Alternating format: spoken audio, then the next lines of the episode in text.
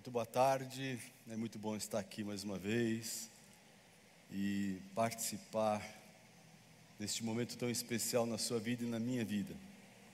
É muito bom estar na sua casa, entrar hoje ao vivo ou em qualquer outro momento. Nós nos alegramos muito com este privilégio que Deus está nos dando a partir desse momento de pandemia, de também entrar ao vivo na casa das pessoas, ou então dar a oportunidade das pessoas participarem dos cultos é, depois. É, 34 anos atrás, no dia 5 de dezembro, eu estava tomando posse como pastor titular desta igreja, exatamente num dia como esse. Era um sábado, na verdade era um sábado, hoje é domingo, né? E, e eu me lembro muito bem do sentimento de incapacitação que eu estava, do qual eu estava tomado naquele dia. É, um pastor jovem, é? É, diante de uma igreja. Na verdade, gente, eu estava apavorado. Apavorado. E eu queria dizer para vocês que é isso que eu sinto nesse momento agora. É, esse sentimento de incapacitação ele permaneceu presente e permanece presente na minha vida até hoje. E cada vez que eu tenho que vir até aqui e dizer coisas como essas que eu vou ter que dizer daqui a pouco, o meu coração fica apertado e a minha, é, a minha voz embarga, as minhas pernas tremem e eu não me sinto capaz de fazer a coisa que é muito interessante é que nesses 34 anos a gente pôde ficar focado em Deus. E o foco em Deus fez toda a diferença. Porque quando a gente não pode, e a, maior, e a gente não pode o tempo todo, Deus pode fazer alguma coisa. Se alguma coisa aconteceu nesses anos todos, é pura graça e misericórdia de Deus. Esta palavra da minha hoje, a, hoje à tarde é uma palavra de encorajamento para você. Para você que me ouve em casa, para você que vai assistir isso em outro momento, é uma palavra de encorajamento. É, eu testemunhei tantas coisas nos últimos 21 meses. Eu estou falando desse tempo de pandemia. Aprendi também tantas coisas. Desde março de 2020, nós vivemos coisas desafiadoras. E eu testemunhei em particular muito sofrimento. Muitas pessoas sofreram. Eu tenho acompanhado é, famílias, casais, tenho acompanhado é, pessoas doentes, pessoas nos hospitais, tenho participado de algumas cerimônias fúnebres e temos experimentado é, a presença de Deus de uma forma ou de outra e aprendendo muitas coisas. Pessoas queridas partiram, pessoas queridas minhas, suas, partiram nesse tempo. Famílias ficaram lutadas. Alguns estão enfrentando até agora sequelas físicas e emocionais da Covid e outros ainda apresentam sequelas de outras doenças que já existiam antes. Alguns casais e famílias foram abalados por conta da crise espiritual, aflorada pelas circunstâncias. O confinamento fez muito mal para nós. Mas além do, confi do confinamento, crise econômica, crise ética, crise moral, coisas que estavam represadas, foram liberadas nessa época de confinamento e de Covid. O mundo, como previu Jesus, o mundo, como previu Jesus, continuou em aflição o mundo continuou com muita dificuldade. E as palavras dele, aquelas palavras doces, doces palavras, ainda encoam e fazem sentido como nunca quando é, ele diz: Não desanimem, tenham um bom ânimo, eu venci o mundo. Jesus está dizendo para você: olha, não desanime, tenha bom ânimo, tenha bom ânimo, não desanime, não desanime, não desanime, tenha bom ânimo. Eu venci o mundo, eu venci a luta, eu venci a batalha. E para mim tem ficado cada vez mais claro como é que funciona essa questão do consolo, porque é, nem sempre a gente entende exatamente como isso se dá. Como é que funciona o consolo? Como é que funciona a ação de Deus e o cuidado de Deus nas nossas vidas? E a verdade, meus irmãos queridos, é que o foco está nele e não em nós. Nós não temos em nós mesmos recursos para consolo. É nele que temos a força de que precisamos para sair da luta e do sofrimento, ou para enfrentar a luta e o sofrimento, porque isso não vai ter fim, na verdade. Jesus disse isso. Nele está a fonte de energia que vai direcionar, nele dele vem o poder que vai direcionar os passos, quando tudo parece tão difícil por isso eu convido você hoje a andar comigo dentro deste tema: foco em Deus. Foco em Deus.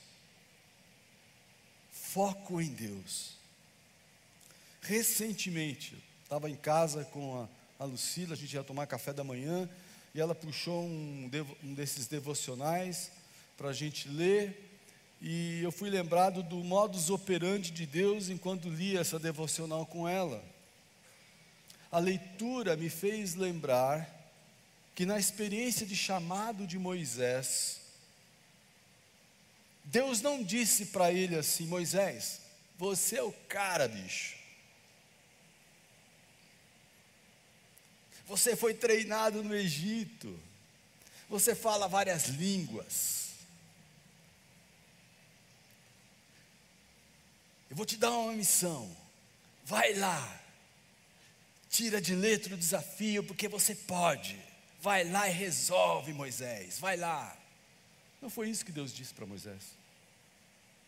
O que aconteceu foi diferente, porque Moisés, diante da missão de Deus, missão de Deus para libertar o povo da opressão do Egito, ele recuou. Ele recuou e disse a Deus: Senhor, eu não vou ser capaz. E a, e a resposta de Deus foi: é isso mesmo, cara. Você não é capaz. Você não é capaz. É por isso que quando perguntarem para você quem foi que mandou você, você vai dizer o quê? Você vai dizer: olha, o eu sou me mandou. Você não é capaz vai ficar difícil, as coisas são difíceis, elas serão difíceis, vão ficar mais difíceis, e você não é capaz.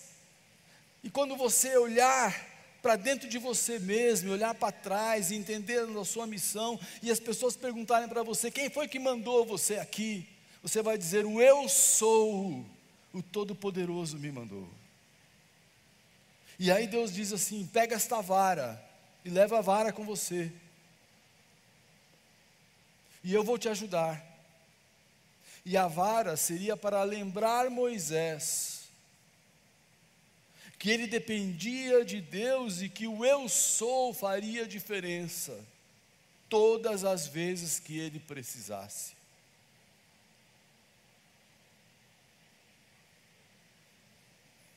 Com Josué não foi diferente.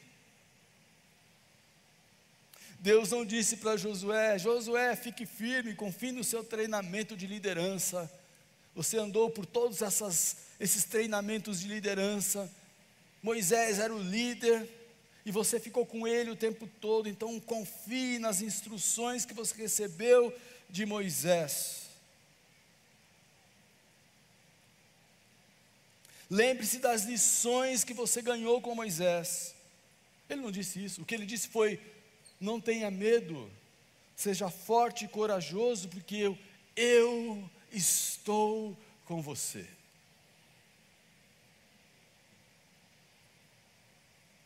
E a pergunta é: como é que se dá esse acompanhamento de Deus? E a resposta no caso de Josué foi: tenho cuidado. Aí diz: tenho cuidado. Como é que Deus ia acompanhar Josué?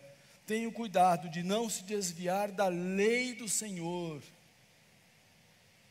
Fica atento à lei do Senhor, à palavra de Deus. Fica atento, Josué. Seja corajoso, seja forte. E eu vou dizer para você como é que você vai ser bem sucedido. Você não se desvie nem para a direita, nem para a esquerda. Tenha o cuidado de não se desviar da lei do Senhor, não se desvie nem para um lado nem para o outro, aí você será bem sucedido, disse Deus para Josué. Ou seja, Josué põe o foco em Deus, põe o foco no eu sou, foco nas palavras do eu sou. O que é que mais nós precisamos neste momento?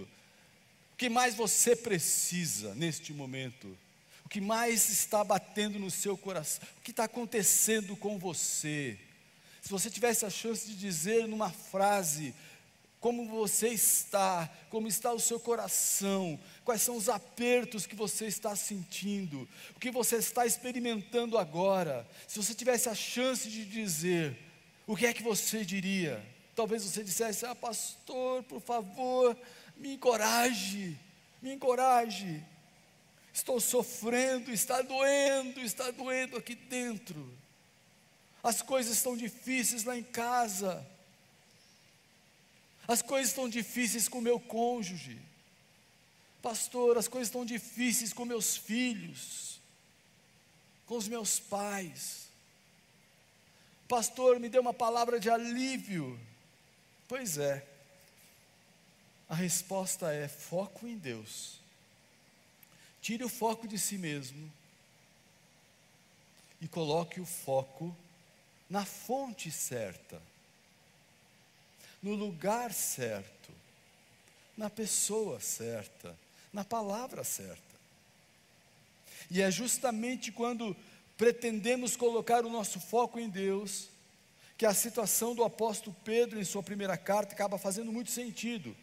Pedro cita na primeira carta dele um texto de Levíticos, ele diz assim para os seus leitores: Sede santos, como eu sou santo. Esta é uma citação de Levíticos 11. Sede santos, como eu sou santo. Quando pretendemos colocar o foco em Deus, a citação, a direção que o apóstolo Pedro dá na, carta de, na primeira carta dele é coloque a sua vida diante do Senhor em santidade. É a santidade que devemos buscar se queremos colocar foco em Deus. Quer colocar foco em Deus? Busque santidade.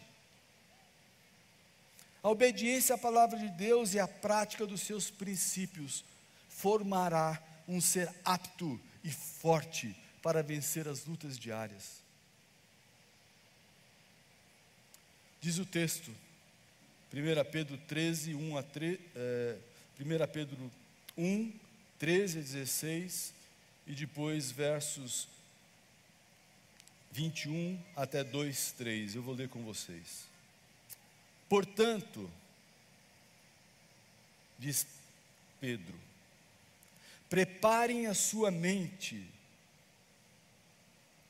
para a ação e exercitem o autocontrole.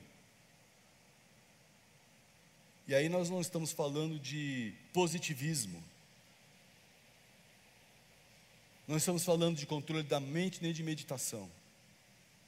Porque o autocontrole dentro da palavra de Deus, dentro do Novo Testamento, é ser totalmente dominado pelo Espírito Santo.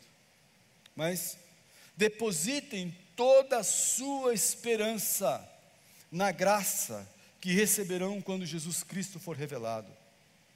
Sejam filhos obedientes. Não voltem ao seu antigo modo de viver, quando satisfaziam os próprios desejos e viviam na ignorância. Agora, porém, sejam santos em tudo, em tudo que fizerem, como é santo aquele que os chamou, pois as Escrituras dizem: sejam santos, porque eu sou santo.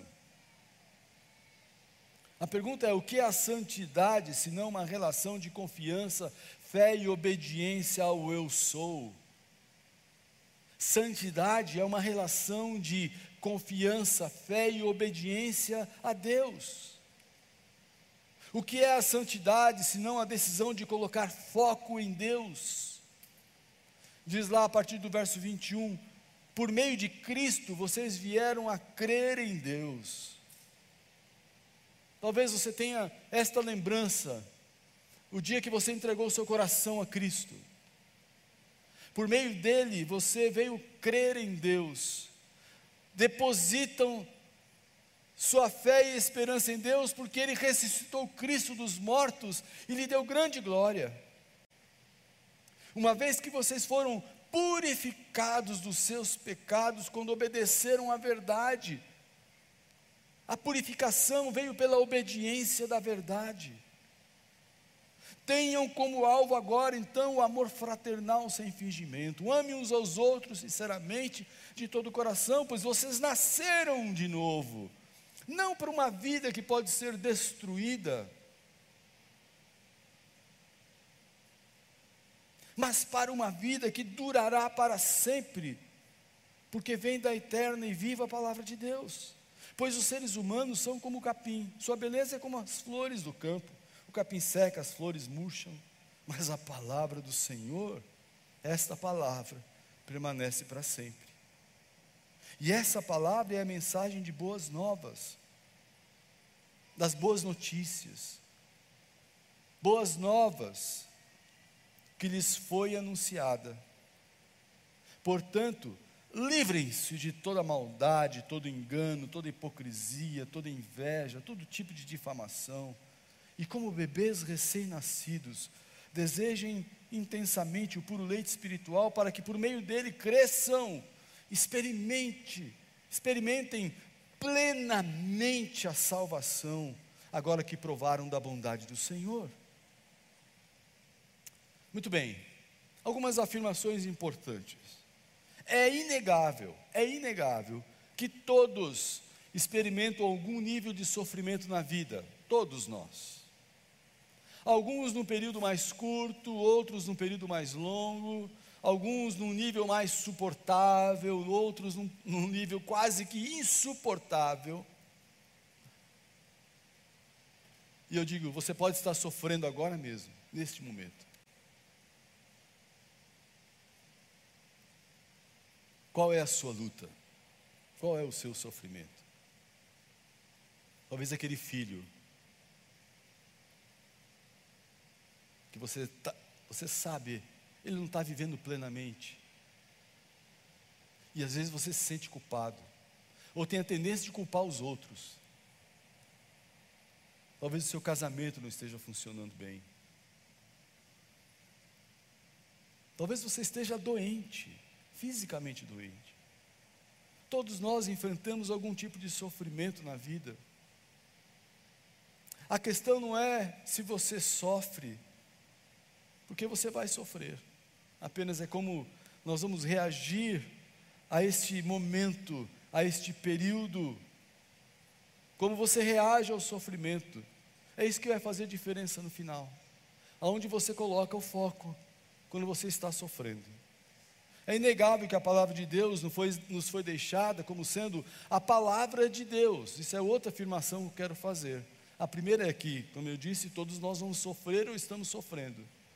Agora, a palavra nos foi deixada como sendo a palavra de Deus e nós cremos nisso. Esta é a palavra de Deus, não é isso? Esta é a palavra de Deus, a Bíblia é a palavra de Deus.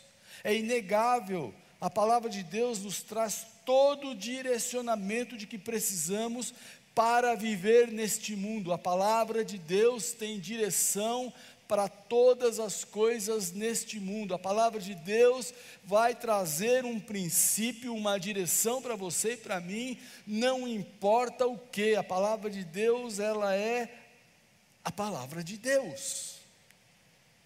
A nossa tarefa é entender esta palavra, é estudar, é ler, é aplicar, é ouvir dela como proceder da maneira que Deus se agrade e nós sejamos protegidos.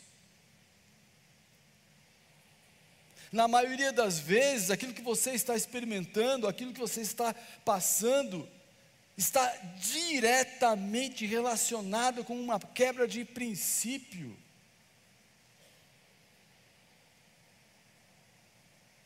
É inegável também que a palavra de Deus nos direciona sempre para estarmos perto de Deus. Nós estamos, se você quer ficar perto de Deus, você precisa, você precisa, nós precisamos da palavra de Deus.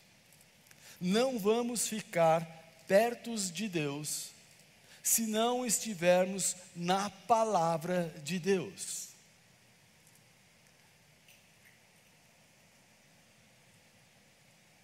E no momento que você usa a palavra de Deus para ficar perto de Deus, isso necessariamente sobe a régua.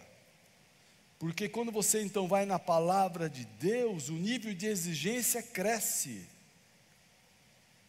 Para que você em, vá perto de Deus, a Bíblia vai subindo a régua, porque ela quer um alto nível de santidade. Você já ouviu falar dos recabitas? Quem já ouviu aqui? Levanta a mão. Recabitas. Ninguém, nem. Ah, só pastor. Ah, dá bem, né? Eu vou dizer para você, eu já li a Bíblia algumas vezes e já. É, eu tenho tido a experiência de, de ler agora ultimamente. Eu, eu, eu tô, digo que eu me divirto lendo a Bíblia de forma cronológica, né? E os recabitas recentemente me chamaram muita atenção. Os recabitas eram um clã, um clã de origem Recabe. Recabe era uma pessoa, nome Recabe. Não existem muitas informações sobre eles. Né? Se você quiser ler, leia lá Jeremias 35. Não leia agora, leia depois em casa, é um capítulo maiorzinho assim. É, as poucas informações que são registradas a respeito dos recabitas estão em Jeremias, como eu disse. Parece que eles tinham um parentesco com Moisés, as pessoas não sabem direito. O fato é que, nós, que eles foram adotados pela tribo de Judá e contados entre o povo de Deus, os recabitas. E eles estavam sempre circulando por aquela região. Os recabitas levavam uma vida de austeridade e abstinência. Parece que num dado momento, o líder dos recabitas considerou que certas práticas poderiam levar o seu povo à apostasia e imoralidade. Então, o que ele fez? Ele ordenou um voto, um voto à simplicidade, um voto que começou a colocar, eh, impôs algumas restrições aos recabitas. Então, o que, o, o, que, o, o que eles votaram para si? o que eles decidiram para si, com o que se comprometeram os recabitas. Eles, eles não edificavam casas, eles não fixavam residência em lugar nenhum, viviam em tendas, eles não plantavam, eles não faziam sementeiras e tinham total abstinência do vinho, não bebiam vinho em hipótese alguma. A citação deles de Jeremias se dá no momento quando há um avanço de Nabucodonosor e eles se refugiam em Jerusalém, eles se escondem lá em Jerusalém. Nabucodonosor estava dominando. E é aí que acontece um episódio interessante que eu gostaria de é, chamar a sua atenção. Deus pede para Jeremias, ele fala o seguinte: Jeremias, vem cá, vamos conversar aqui. Fala para os recabitas, ofereça vinho para eles. Chama aí o líder dos recabitas, recabitas e, e oferece vinho para eles. E aí Jeremias chama e fala: Olha, estou trazendo vinho para vocês a, por, por, é, é, por direção de Deus. Mas eles se recusaram a tomar o vinho. E eles fizeram isso em lealdade a uma palavra sumida de um ancestral, ancestral, seu antigo, um antigo líder chamado Jonadab. Jonadab. E é aí que Deus vem com a aplicação, porque o problema de é, Deus com Jeremias e o povo não estava nos recabitas, estava no povo dele. E aí Deus ele aplica da seguinte forma, ele argumenta que eles que os recabitas escutavam e obedeciam com fidelidade as palavras de um ancestral. Consigo falar essa palavra direito? Ancestral. Ancestral, que coisa, né? Então o que foi que Deus disse? Deus disse assim para Jeremias: está vendo? Esse pessoal aí, os recabitas, eles ouvem um ancestral até hoje. E quando eu ofereci vinho para eles, eles disseram não, porque estavam comprometidos com esta palavra. Enquanto isso, o meu povo, disse Deus, não escuta e nem obedece a minha palavra, a palavra do Deus vivo. Meu povo é incapaz de me obedecer. Jeremias 35, 16. Meu povo é incapaz de me obedecer. E eu arrisco aqui que nós estamos dentro da mesma batida. A gente se importa com coisas que não têm importância. Dentro do contexto da religião, dentro do contexto da igreja, dentro do contexto da denominação, dentro do... enquanto a palavra de Deus a palavra do Deus vivo, que deveria ser obedecida, deveria ser considerada, deveria ser conhecida, não é obedecida. Essas histórias se aplicam agora, porque nós temos ouvido tantas vozes, inclusive vozes do coração, porque eu ouço isso todos os dias as pessoas tomam posição baseadas no coração. E o coração continua enganoso, aquele que é enganoso. São vozes que destoam da palavra de Deus e que, e que nos levam a não ter foco em Deus. Por isso que nós temos que entender, aprender, conhecer, saber a palavra de Deus, única forma de obedecer e a partir da obediência nos aproximar de Deus, subir a régua e viver em santidade. Por isso a importância da obediência à palavra de Deus. A obediência à, verdade purifica a vida, diz o verso 22 que nós lemos. A palavra que permanece para sempre, diz isso Pedro. Esta palavra permanece para sempre. Esta palavra que permanece para sempre, quando obedecida, tem poder curador para quem está sofrendo. Por isso que o nosso foco não é, não somos nós mesmos no sofrimento. O nosso foco é em Deus. Porque quando eu ponho a minha fé e a minha obediência na palavra de Deus, a palavra de Deus tem poder curador, transformador aqui dentro. Diz o verso 25. É incrível como a palavra purifica. A palavra purifica a vida. Escondi a tua palavra no meu coração para o quê? Para não pecar contra ti. A palavra tem esse poder sobrenatural inexplicável de limpar, de purificar, de curar você coloca sujeira dentro, e aí você fica sujo. Mas aí você coloca a palavra dentro, dentro. A palavra de Deus empurra a sujeira para fora. Você coloca sujeira, você fica sujo, você coloca a palavra, você fica limpo. Limpo. Buscar santidade não é coisa pequena, não é uma coisa simples, eu sei. Eu sou especialista em não ser santo. Convenhamos, é muito difícil, é muito complicado ser santo. A definição é muito injusta, né? Porque Ser santo é ser completamente justo. Ser santo é ser completamente puro. Ser santo é ser completamente piedoso. Ser santo é ser completamente perfeito. Ser santo é, é ser completamente íntegro. Ser santo é ser completamente é ser completo em todos os sentidos, separado e completamente diferente dos outros seres e coisas. Isso que é ser santo. Essa é a definição de santidade apresentada por Deus, e Pedro diz claramente que Deus é o nosso padrão de santidade. Como é santo aquele que os chamou, sejam santos vocês também em tudo que fizerem. Hoje de manhã, ouvindo a mensagem do Daniel Simões, aliás, mensagem que eu recomendo, ele, como eu, porque o que ele disse eu também penso daquela forma. Eu sempre me assusto com essa questão quando você lê na palavra de Deus coisas como tudo, todos, sempre. O que, o que é isso? É, sejam santos vocês também em tudo. A palavra não vem e me diz, sejam santos em algumas coisas. Sejam santos naquelas áreas que vocês tiram de letra.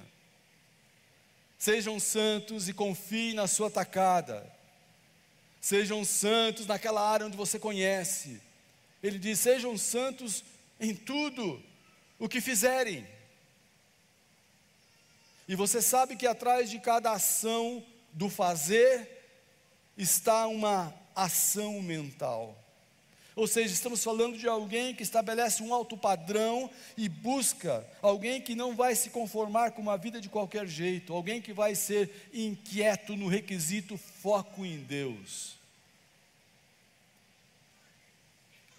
Eu não estou dizendo que você vai deixar de pecar ou não vai mais fazer nada errado. Eu estou dizendo que a sua busca é por santidade. Alguém que vai ficar inquieto com o requisito foco em Deus. Eu não quero menos do que ser completamente justo, puro, piedoso, perfeito e íntegro. E se você está conseguindo ficar na mesma página que eu, nós temos que pensar: será esta uma tarefa impossível? Ou será esta uma tarefa possível? O contexto da carta de Paulo, desculpe, a carta de Pedro, é, nos revela uma forte opressão causada por Nero, que era o imperador romano. Você sabe, Nero era louco, Nero era doido. Ele queria destruir Roma para fazer, para reconstruir Roma do jeito dele. Ele, ele colocou fogo em Roma. Ele colocou fogo na cidade e pôs culpa nos cristãos. Ele não se importava com as pessoas, ele, ele precisava apenas de um bode expiatório para justificar o seu egoísmo, a sua loucura, e foi isso que ele fez. Ele precisava colocar a culpa a alguém, ele sobrou para os cristãos, eles ficaram com a culpa de terem colocado fogo em Roma, e eles tiveram que fugir por causa da perseguição. Esse era o contexto da carta de Pedro. Era uma perseguição enorme, e aquelas pessoas estavam sofrendo muita perseguição, e nós não temos a mínima noção do que é isso. Nós não temos a mínima noção, porque com a fuga de onde estavam, eles perderam absolutamente tudo. Eles perderam suas casas, eles perderam suas propriedades, os seus lares foram é, desfeitos, animais, dinheiro, familiares e amigos morreram pelo caminho. Nós nunca vimos isso e nós nunca experimentamos isso nas nossas vidas. Nós não sabemos exatamente o que foi esse sofrimento. Eles fugiram praticamente com a roupa do corpo para não serem torturados e mortos. E Deus usou essa estratégia para a igreja se espalhar. E parece que as palavras que gostamos de ouvir quando estamos sofrendo são palavras de livramento, são palavras de salvação e escape e na maioria das vezes não queremos ouvir palavras diretas de Deus que tragam a necessidade de arrependimento, porque o sofrimento parece que nos dá permissão de baixar a guarda. Você pensa, já que estou sofrendo, já que estou passando por essa luta terrível, Deus vai ter paciência comigo, Deus vai entender. Que eu não preciso andar direito mesmo. Só que Pedro vem e diz para essa gente que estava passando por aquela luta: sejam santos. Ele não diz outra coisa a não ser foco em Deus. Foco em Deus. E assim ele começa a construir o seu raciocínio para ajudar aqueles irmãos que enfrentavam sofrimento e opressão. Eles precisavam entender que o escape seria a santidade, seria foco em Deus. Foco em Deus. Santidade é somatória de, alguns, de algumas posturas, de algumas atitudes, de algumas decisões. A santidade, em sua essência, define a nova natureza, define a conduta do cristão. Uma vida associada a um Deus santo. É isso que temos. A nossa vida está associada a um Deus santo. E nós não podemos viver com, num, com um Deus santo e viver de qualquer jeito, de qualquer maneira. Não pode ser assim, não tem que ser assim, não dá para ser assim. Você não consegue se associar a um Deus Santo e viver do seu jeito. Você não consegue se associar a um Deus Santo e viver dentro do seu, do seu raciocínio, sentindo o que o seu coração quer fazer apenas, de jeito nenhum, não dá. A semente de Deus está no seu coração. A semente de Deus está no coração do cristão. Santidade não é um convite opcional, santidade é um imperativo. Deus nos ordena. E Deus, Pedro apresenta um direcionamento prático para isso. Ele diz assim: olha, esteja com a mente preparada e tudo, porque tudo começa aqui na mente.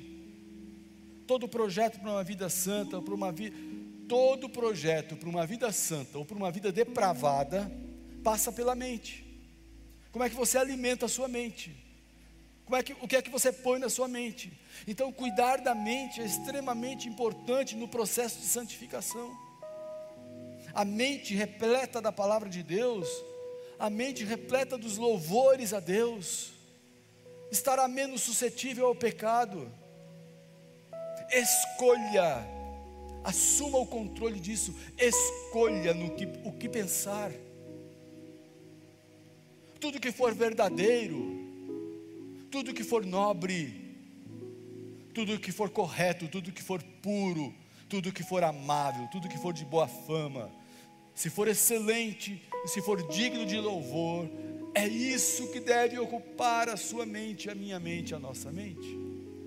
Filipenses 4:8 fala isso. Esteja com a mente preparada, esteja pronto para agir, esteja alerta, diz o verso 13. A ideia aqui é de sobriedade. O alerta é a pessoa que está sóbria. O vinho tira a sobriedade, tira a atenção. Às vezes o indivíduo ele toma pouco, alguma bebida alcoólica, pouquinho, mas foi suficiente para baixar o nível de atenção dele. Ele não está embriagado, só baixou o nível de atenção. Quando estamos falando de estar alertas, estarmos alertas e prontos para agir, a ideia é que tenhamos um, um, uma mente sóbria, alguém que está sob controle não do, não do álcool, mas do Espírito Santo estabilidade, domínio próprio, clareza, determinação moral, esteja alerta. A vida está passando e as pessoas estão confundindo que podem viver de qualquer jeito e não podemos viver de qualquer jeito. Não podemos. Não podemos. Temos a semente de Deus e honramos o eu sou. Nesse sentido, a igreja ou as nossas reuniões são muito importantes. Sabe que nós somos estimulados quando nos encontramos. Nós somos estimulados quando participamos dos cultos. Alguém me, me, falou esses dias, ah, eu vou um culto lá, eu vou participar de um culto, eu vou escolher um culto, eu vou naquele. Meu, se eu tivesse. Venha nos, eu venho nos três, né? Normalmente venho nos três. Por quê? Porque cada vez que você dá oportunidade para Deus falar, Deus fala. Deus fala.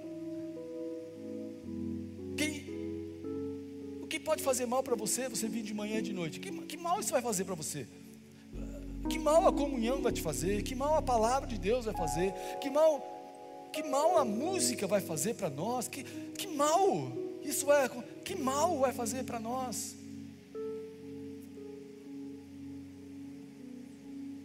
Esteja alerta, coloque sua esperança na graça. Eu tenho que terminar, gente.